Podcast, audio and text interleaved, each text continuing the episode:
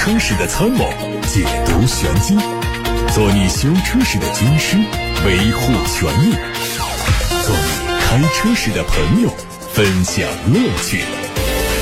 调频九二七，傍晚六点半，董涛说车，只和车友在一起。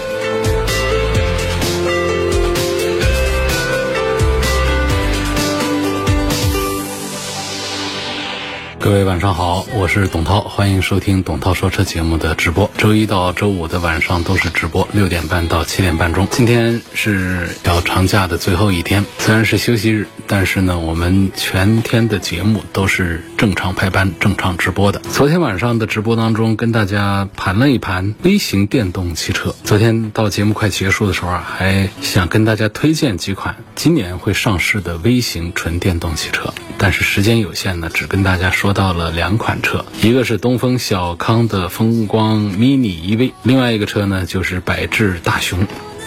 说现在这个油价涨得厉害啊，对于有长距离通勤需求的网友来说，早上晚上高峰的这个拥堵、高油耗、高油价，的确是带来了通勤成本的明显升高。所以呢，我们在今天节目当中啊，跟大家推荐的车呢，就更像是家里买第二台小车，一台微型纯电动车，价格很便宜。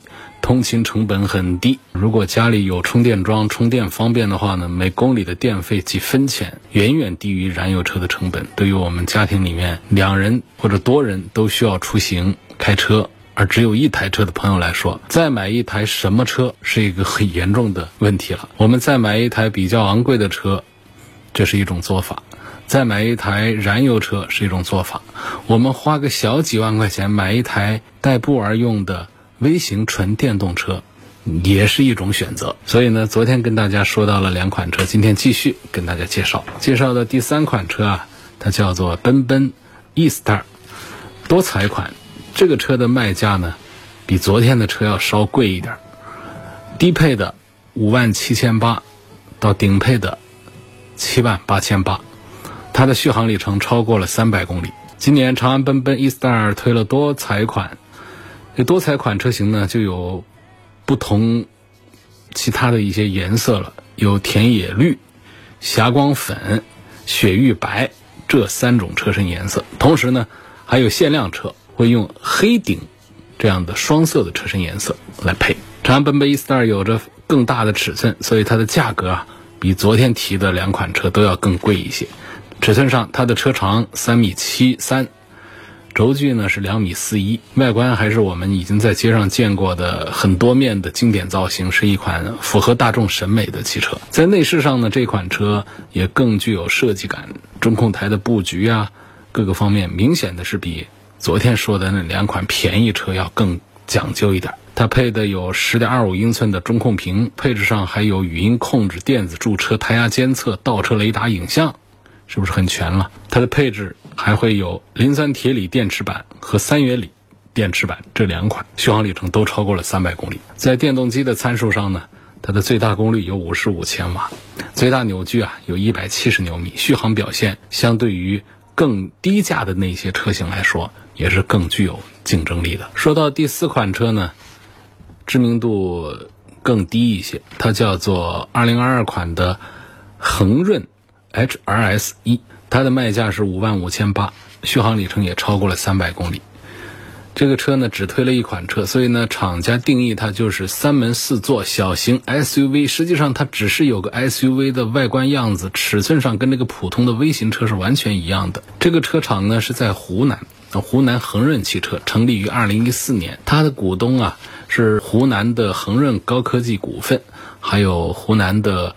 海瑞新科技两个公司啊，应该实力都不错，可能在行业里面名气还可以，但是对于普通大众来说呢，都是非常少听说的两个企业。这车的尺寸长三米五六，轴距两米二二五，比刚才说那个车还要再小一点。这个车看上去离地间隙很高，甚至外观造型上有一些铃木的吉姆尼的那个味道。但是呢，它显然更像是一款没长开的吉姆尼。这款车的内饰设计也都是很简单，虽然说引进了一些装饰，但是仍然感觉到相对粗糙。悬浮式的中控屏尺寸还不小呢，还拥有倒车影像，后排两个座位的空间也还行，但是三开门的设计啊，上车下车还是不方便。这车用的是二十八点二千瓦时的磷酸铁锂电池，NEDC 工况的续航里程是三百。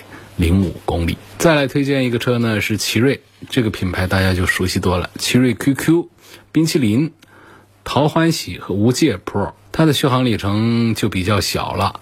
呃，预计呢就是一百二十公里或者是一百七十公里，而且这车还没上市。这个 QQ 冰淇淋桃欢喜呢，这个版本应该是在二季度上市。今年奇瑞 QQ 微型纯电动车将会推冰淇淋桃欢喜和无界 Pro。QQ 冰淇淋桃欢喜呢是基于 QQ 冰淇淋基础上推的一款特别版，它有粉色和白色双色车身，同时外观和内饰针对女性消费者的需求啊做了定制化的设计。另外一个车无界 Pro 啊是一款纯电跨界小车，官方把它定义为。性能小怪兽，这车目前还没有亮相呢，但是呢，相信是在今年会跟大家见面。我们重点说一说这个 QQ 冰淇淋桃欢喜，它用的是三门三座的设计，没听错，三座。一般要不就是两座，要不就四座啊，它三座，车身很紧凑，短小的轴距更方便城市里面开和停，转弯掉头都特别方便。那车尾啊，很像是那个日本的一个很有名的一个微型车，叫 K Car，很像那个车的设计。然后有很厚重的保险杠和很突出的扰流板，轮圈的造型呢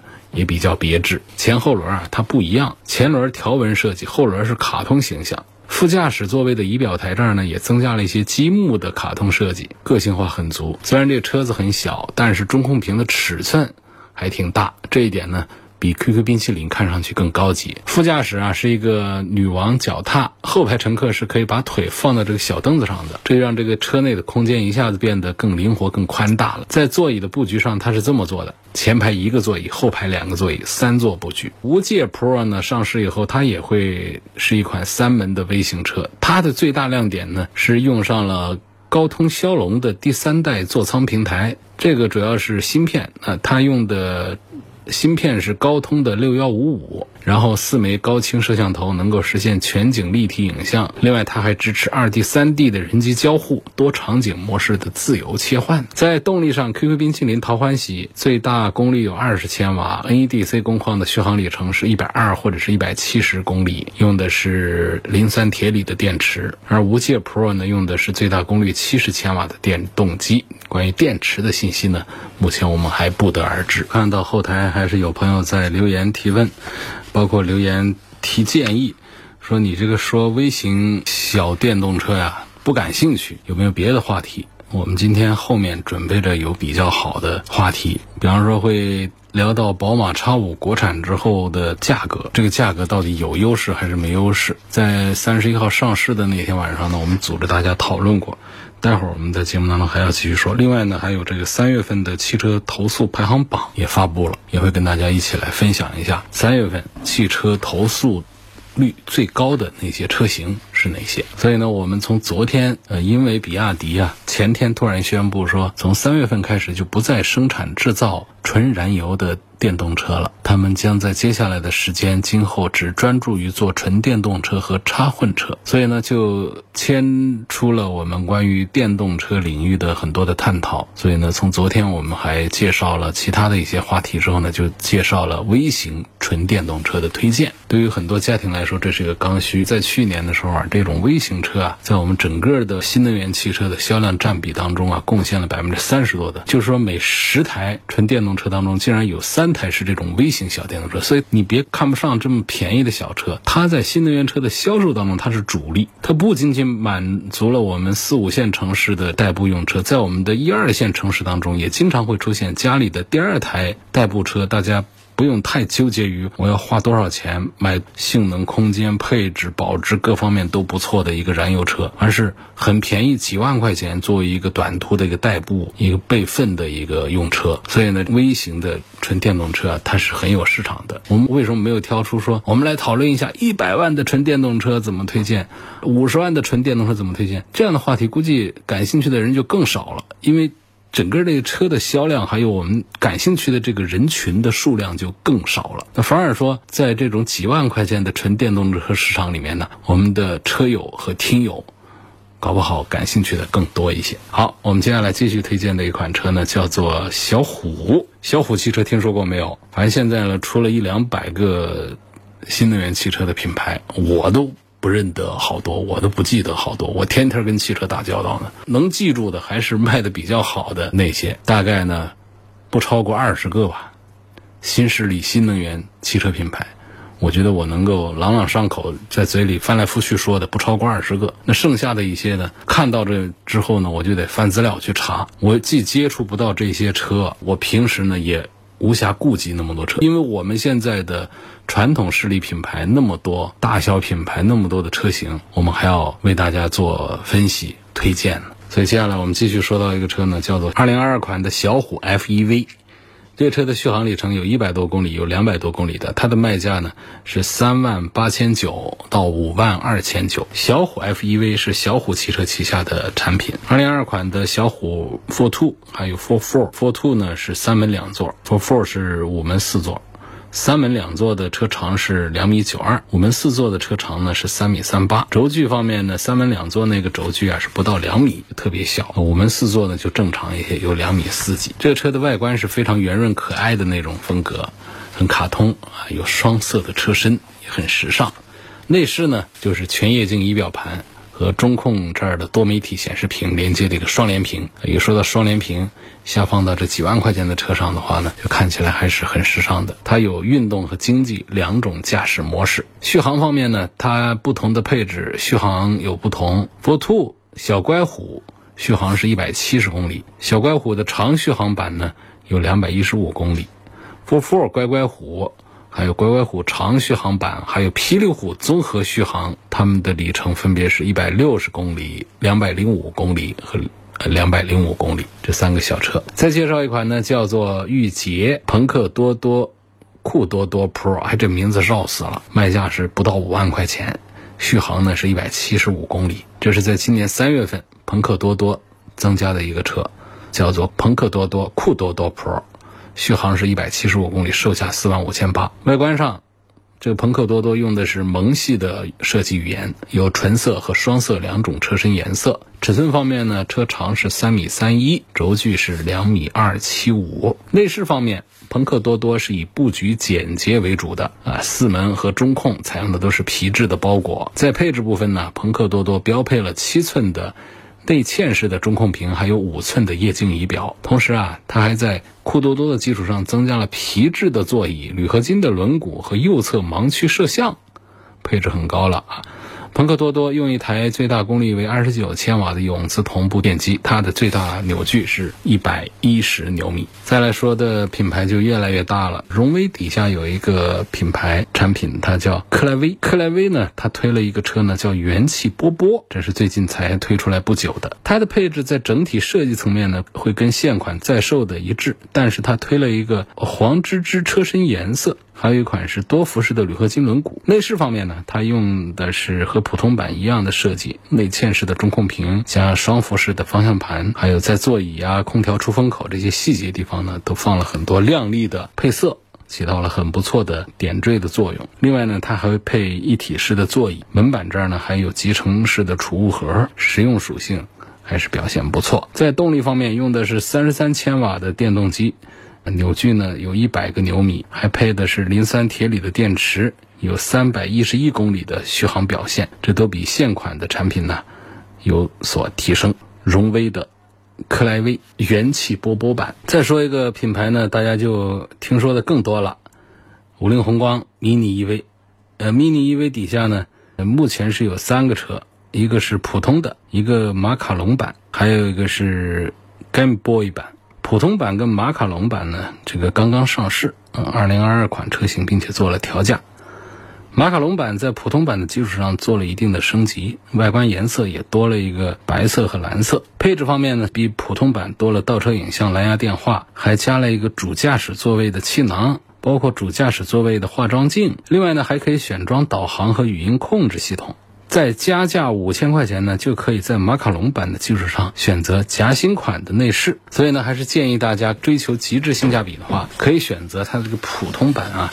追求一点安全和品质，可以考虑马卡龙版。宏光 mini EV 这款车大家都呃特别熟悉，因为就是它打开了整个微型纯电动车市场的这么一个局面，它月销量非常的大，也为上汽集团呢挣回了不少的双积分。大家知道啊，就是很多车企啊，它为什么搞这个微型纯电动车？这个小车你想它能挣多少钱？那如果你不做这个事儿的话呢，你双积分呢不达标，你就要去买积分。买积分呢？它过去好像是一分都得几千块钱。你以上汽大众为例，如果说自己的积分政策它满足不了的话，光买积分可能一年就要花大几十个亿。他为了避免花大几十个亿来买积分，他不如拿这个钱我开发一个小电动车来卖，搞不好还可以有盈利，还可以赚点钱。这是我们很多厂家。他为什么要造这个微型小电动车这么一个原因？双积分是国家的一个环保政策，要求汽车厂家呢既生产燃油车又生产电动车，这当中呢就是有一个积分管理，你要达到标准。那么通过你的降低油耗啊、降低碳排放啊等等各方面呢达到指数。那么怎么才能够我们把发动机越做越小，排量越做越小，但是还是不不能达标？怎么办？那就是我们要用。纯电动车来做补充，因为纯电动车它是零排放的嘛。那么纯电动车呢，你要做大了又卖不动怎么办呢？就把做小，它就有销量，这样呢就可以换回积分，避免了自己在购买积分来满足国家的双积分政策。这就是很多汽车企业啊，它要生产这个微型电动车的一个道理。宏光 mini 因为这个车呢，我想。厂家有很大程度上就是从这个角度考虑来生产它，而且这个车在市场上竟然很受欢迎，不是说四五线城市卖的多。销量刚出来的时候，销量最大的城市大家知道是哪儿吗？国际化的大都市，上海呀，它竟然在那儿卖的最多，你能想象吗？所以它上市以后呢，多次蝉联新能源汽车的销量榜的冠军，在价格低廉的同时呢，还有很出色的各种改装的玩法，就让它在社交媒体上啊是一炮。走红，啊，这是一个。那另外呢，还有一个车呢，现在还看不到 Game Boy 这个版本，也是五菱宏光 mini EV 底下的一个车，可能它的卖价要贵一点，围绕六七万来制定的，续航里程呢有两三百公里。它也可以看作是宏光 mini EV 的改款，在和游戏主题进行结合，打造出定制化的同时呢，提升续航里程和轴距。之前推出的四款主题角色呢，分别是飓风魅影、丛林穿越、星际漫游和派对甜心，啊，就有点官改的味道。大家听这些名字就知道啊，其实呢，这个车针对的人群是谁？它肯定不是四五十岁、三四十岁都不是，就是二十多岁喜欢玩游戏的这些名字，什么飓风魅影，我们四五十岁的感兴趣吗？丛林穿越。星际漫游、派对甜心，所以这就是大家能看出来，五菱宏光除了做这个普通版的 mini EV 之外，已经推了很多的官改的那种产品出来了。一位叫东风的网友啊，给我发来了留言，他说我买了一个北汽极狐，这个车呢开了两个月，连膜都还没撕掉呢，卖掉亏了八万，伤不起呀。所以这个新能源车、纯电动车啊，现在风头正劲，但是在二手市场上确实没它什么好话，保值率是非常的差。啊，买到手之后你就做好长期开的准备。你要是卖的话，你要做好的就是巨亏的准备。所以，我们买纯电动车啊、新能源车的时候，尽量的还是得买这种大品牌、大厂家。就算它是个小品牌，起码我们也得买一个它的生产厂家名气大一点的。如果说生产，厂家、投资人的名气也很小，然后这个品牌也特别小，这样的车在购买的时候确实还是要慎重一点。今天我们介绍的最后一款微型纯电动车呢，叫雷丁芒果芒果 Pro。雷丁芒果三月份上市的新车型，外观看呢没什么变化，保持着玲珑可爱的设计，双色车身涂装，圆润的造型都非常的符合年轻男女的喜好。小小的车身也很适合在城市里面穿梭。在动力方面，三款新车它分别配的是容量为十二点一千瓦时、十七点二八千瓦时的磷酸铁锂电池，NEDC 续航分别是一百三十公里和两百公里。雷丁芒果 Pro 是基于在售的芒果打造的，它定位是微型纯电动小车，在外观配置方面呢都做了提升。外观方面，整体上是继续采用小方盒子的造型，前脸是采用了新能源车惯用的封闭格栅，还有下包围是贯穿式的设计，配的是很凌厉的大灯造型，就看上去非常的年轻运动。在内饰部分呢，它采用了全液晶仪表盘和多幅式的多功能方向盘，中控上配的是九英寸的悬浮式的多媒体触摸。屏，并且在这个中央扶手区域啊，它还配了一个旋钮式的电子换挡机构。在动力方面，它用的是最大功率为二十五千瓦、最大扭矩一百零五牛米的电机，极速可以开到每小时一百公里。它的续航里程是一百三十公里和两百公里，综合工况的电能消耗是每百公里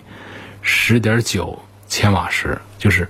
百公里十度电的意思，所以这个微型电动车的低门槛呢，它不仅仅是降低了购车的成本呢，也节省了后续的养车成本。不过呢，因为电动汽车的续航都比较低，尤其是廉价电动车的续航就更短，尤其是在寒冷的冬天呢，可能还要比夏天的续航再。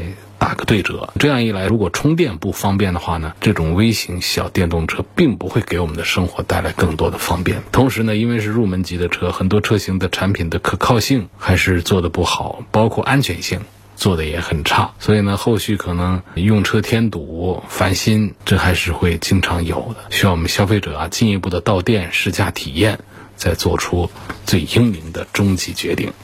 今天的最后一个话题，跟大家聊的是一个很热门的豪华品牌的车型——华晨宝马的 X 五。这个事儿传了好久好久，终于在今年的三月份的最后一天尘埃落定。三月三十一号，华晨宝马 X 五正式上市，四款车型的售价六十点五到七十七点五万元，而现款的进口 X 五的售价是六十九点九九到八十三点九九，所以这个国产 X 五的价格就比进口版。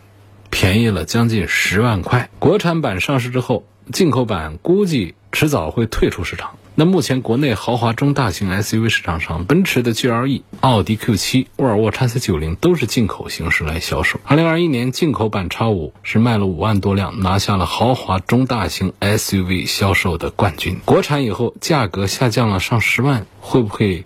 巩固住它的市场领先地位呢？国产是很多进口车型的良药啊！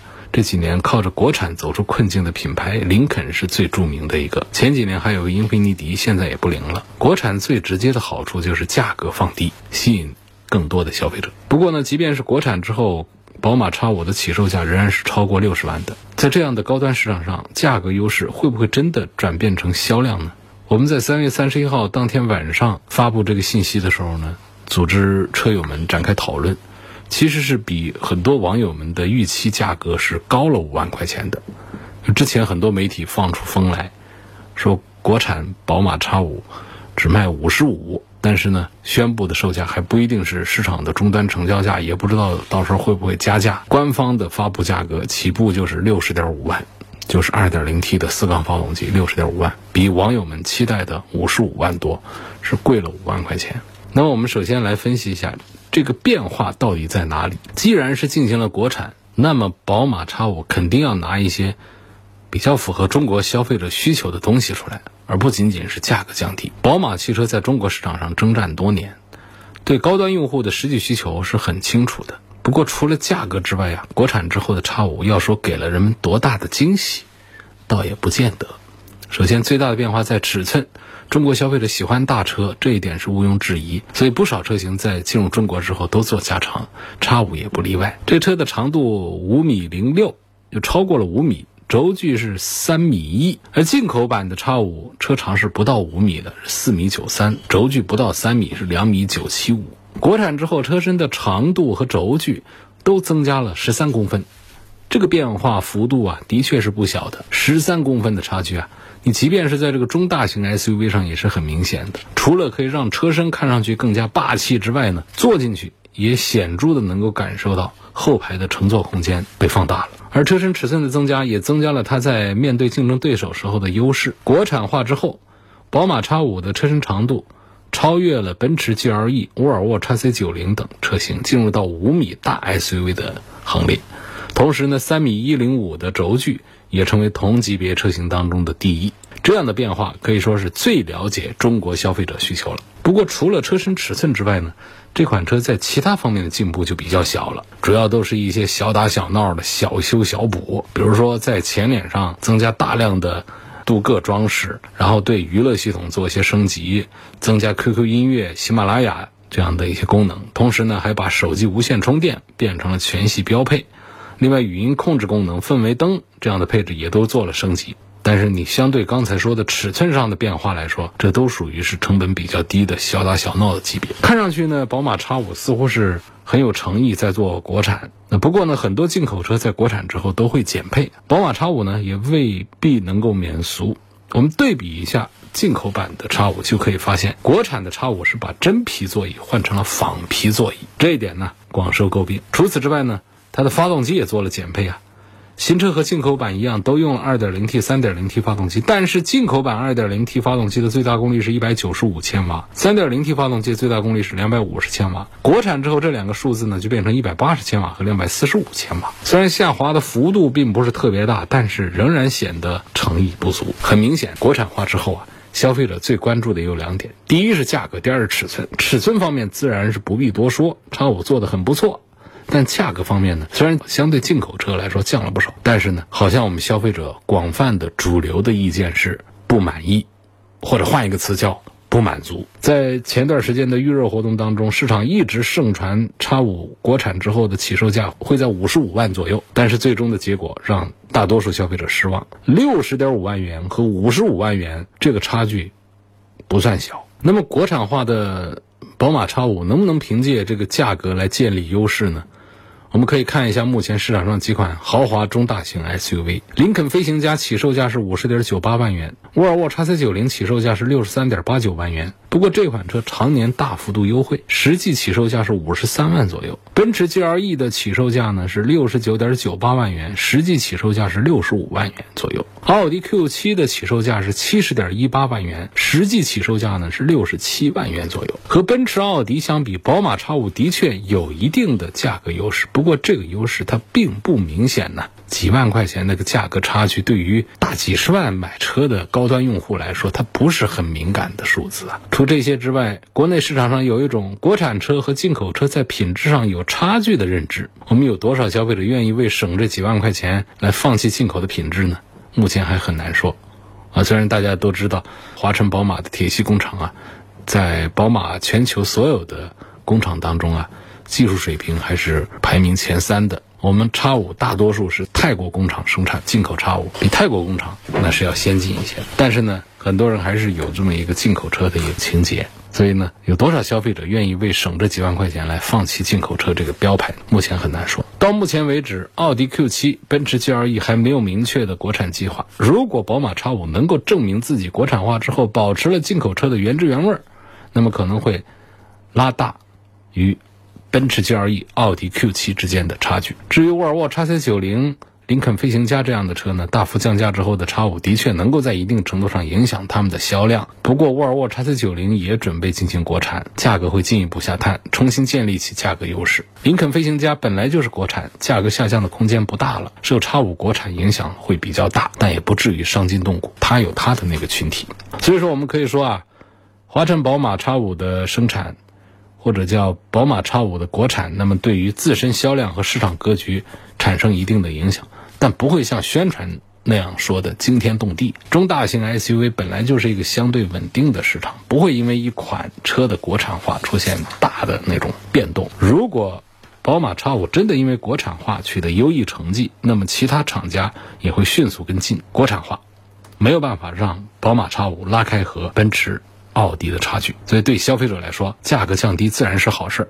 但叉五的降价幅度不及预期，而且出现一定的减配现象，它国产之后的效果如何还有待观察。但有一点可以肯定，市场竞争越激烈，对消费者越有好处。如果宝马叉五的国产化能够引起豪华中大型 SUV 的连锁反应，把他们的起售价都给打到五十万左右的水平，那倒是一件不折不扣的好事儿。今天的董涛说车就到这儿，感谢各位收听。